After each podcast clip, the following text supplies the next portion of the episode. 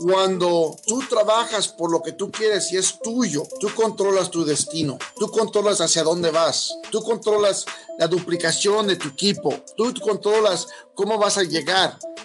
Hay muchos de ustedes que dicen, quiero llegar a ejecutivo y son directores, ¿no? Y lo primero que están haciendo es, quiero llegar a ejecutivo, pero quieres ser solamente la persona que está dictándole a otro distribuidor qué hacer, pero tú no lo estás haciendo. Estás diciendo a otro distribuidor, tú tienes que tener un home party, pero tú no estás teniendo un home party. Tienes que ser patrón de tú mismo. Si estás diciéndole a otros qué hacer, tú tienes que lograrlo hacer.